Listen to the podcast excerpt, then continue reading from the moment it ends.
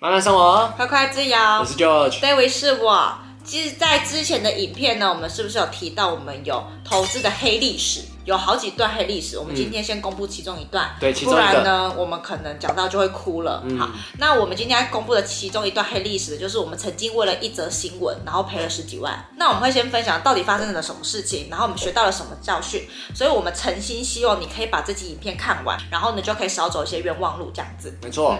那我们来讲故事喽。我们当初是为了什么新闻，然后就赔了十几万？这个新闻呢非常的有趣，就是呢，因为我看了一则新闻，郭台铭准备要选总统了，算总统，对，所以我就突然对红海非常有信心，然后我就买下了红海，然后过一两天呢就跌停板就卖掉 了，对，就这样瞬间蒸发了十几万。对，对，没错，就是我们到现在回去想的时候，就觉得当初郭台铭要选总统，关红海屁事，对，觉得非常的愚蠢啊，就觉得蛮好笑的。对，为什么有点有点小无知啦，对这样子。所以呢，我们学到的教训就是，千万不要只看新闻，不要只看新闻，然后就直接冲进去买股票。没错，对，就是我们要回归到投资的本质，就是要看这个公司的营运状况，就是有没有在赚钱啊、嗯等等之类的体质到底好不好，这才是投资的本质。而且你不觉得很有趣吗？如果你只花两分钟的新闻时间去看这支新闻，然后呢对就买的股票，如果这么简单的话，人人不都是股神了？但事实上好像不是这么一回事嘛，就是代表说看新闻是不对的，对，是呢，你用两分钟就花掉你可能是一个月工作一百六十个小时以上的钱，然后这样子真的安全吗？才两分钟哎、诶，呃如果我们从结果来看的话，是非常非常不安全，然后又有点愚蠢的嘛。对对对，所以呢，有一个非常厉害的投资大师，他叫彼得林区，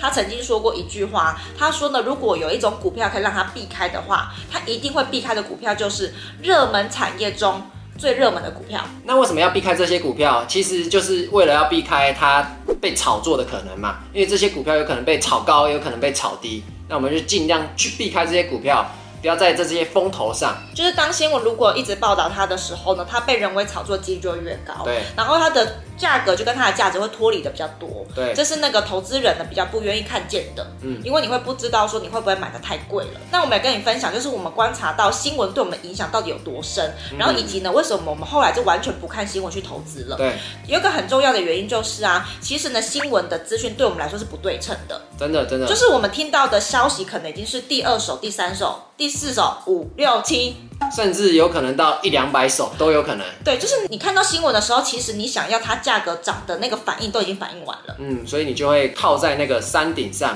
对，这也是为什么很多人呢都会住套房，就是看到新闻冲进去，但殊不知它的股票早就已经反应完，已经起涨完了对。你买这就买这个最高点嘛。对，真的，嗯，然后再来呢，是我们有观察到啊，如果我会去访问一些，比如说比较高层，或者是公司的，比如 CEO 或创办人的话呢，他们通常呢都比较容易报喜不报忧。对啊，因为通常都不会去讲自己公司的坏处，嗯那你一定会讲说我们的公司未来展望，然后说未来哪里会比较好。诶，身为一个董事长，绝对不会说看衰自己的公司，然后把自己公司的坏话都讲出来嘛，嗯，对不对对？所以都会先画大饼啦。对然后呢，比较可能会有的风险，比如说呃竞争对手啊，或者是说公司产品研发的一些潜在风险，他们基本上是不太会提的，因为他们也怕会影响到投资人的信心吧。我觉得会提的话，也都是稍微带过，他会着重在好处的部分。对，所以呢，就会让我们投资人觉得说，好像这家公司很好，然后就一股脑的就冲进嗯去。那再来呢，也有一个非常好玩的现象，就是呢，我们在电视上常常看到新闻报道，比如说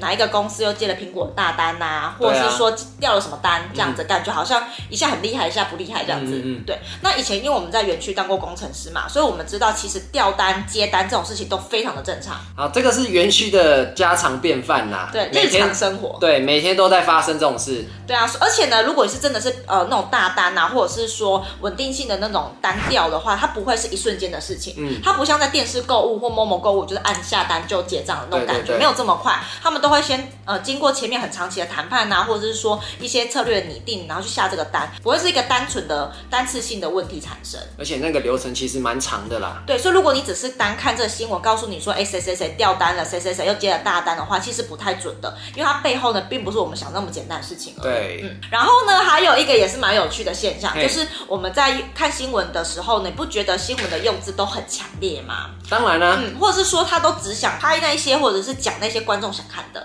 这样子才会有流量嘛，大家才会想看呐、啊对，对你一定就要用那些比较强烈的字眼，比如说某某公司下一年的业绩成长将会达到百分之五十，嗯那这样子你就会觉得很兴奋，你就会有可能去看嘛。对，或者是什么订单啦，产能供不应求，产能满载，对，产能满载，对然后什么需求强劲，市场一片看好。对，就是因为大家会看到这种标题啊，所以大家就会有兴趣，才会点进去看。嗯如果它的标题是平淡无奇的，通常投资人都不会去看啊的、而且它其实这些用字都有点不太中立，嗯也就是说呢，比如说他说营收成长好了，对但是呢，营收不代表实际赚的钱，没错，没他搞错，不好他的成本很高，然后反而对是赔钱的，他的有可能净利是赔的。对可是呢，大家看到时候营收成就觉得好像赚很多钱，其实是不一定的。对，就他没有用非常客观的角度去帮你分析，呃，优劣势啊，或者是风险啊，或者是一些等等之类的，就是没有告诉你全面性的东西。就简单说就是。营收跟净利是两回事，我们投资人在乎的是净利嘛，但是营收成长重不重要，其实也都重要，但是他们只着重讲好的那一面。嗯嗯。再来呢，也是一个新闻比较大的问题，就是呢，因为毕竟一则新闻可能是两三分钟的报道时间而已，所以它的资讯是相对比较片段一点的，嗯就是它不够完整啦。但是我们做投资的人呢，如果只是看到片段的这种资讯的话，我觉得有点危险。很容易被带风向。对，就很容易被带风向，因为你没有办法看到整个事情的原貌嘛。嗯，所以我们应该要学习的是去看这个新闻报道出来之后呢，这个资讯背后的意义是什么？如果是散户的话，变得我们很喜欢看我们自己想看的，嗯，那我们不想看的，我们就自己也忽略掉，都不去看它，这样子。嗯对，所以呢，我们会建议说呢，新闻的片段资讯，我们要自己去培养自己独立判读的能力。嗯就是新闻讲的不一定是完全正确的，也不一定是完全是全面性的，我们应该去找更多的资讯呢，去佐证这则新闻到底是正确的还是不正确的。嗯嗯，好，那我们呢就来跟大家分享一下我们的结论是什么好了。就是我们这则故事带来的一些小小的心得启发。对嗯，就是看新闻其实不是错，错的是你完全相信新闻，就是没有独立思考，嗯这才是比较错误的地方。然后呢，我们觉得新闻就有点像是加工食品，对，然后我们想要身体健康，不是都会强调去吃什么原型食物原，嗯原汁原味的那一种才叫健康饮食嘛。所以呢，如果说我们投资也要健康的话，我们应该去看那种原始版本的资料，比如说是财报。对，或是呢，公司会提供给投资人的那种报告书啊，嗯那种重大资讯其实都会写在这个里面，对它是完全没有被加工过、修饰过的东西，是最原汁原味的，而且是最呃赤裸裸的展现。它也是最完整呈现的一个东西啦，所以你们要去看财报，它才是完整的资讯。对，就是比较客观一点，对因为有时候新闻会比较主观，新闻都只是片段片段的，所以你认真的去研究公司呢，才是投资的王道啦，而且你的未来才会有正向的报酬。对，这是我们觉得比较重要的事情。如果说什么事情都可以无脑投资或者是无脑取得的话，那财富应该就不会有落差了。对啊，如果真的是这么简单的话，那其实每个人都会变成有钱人，但事实上就不是如此嘛。对，所以呢，投资真的还是要做点功课的。如果一直听说别人无脑投资、无脑投资，或是简单只要闭着眼睛买什么的话呢，我觉得还是相对比较危险一点。真的，真的。对这个问题呢，就留给你思考看看喽。那记得呢，一定要帮这支影片按一个赞哦，因为呢，这样子 YouTube 才会把这个影片推荐出去，让它被更多人看到。或许你按一个赞呢，你就可以拯救更多现在还在看新闻然后被套嗯牢的人哦。嗯，那我们这部影片就到这边，我们下部影片见喽，拜拜拜。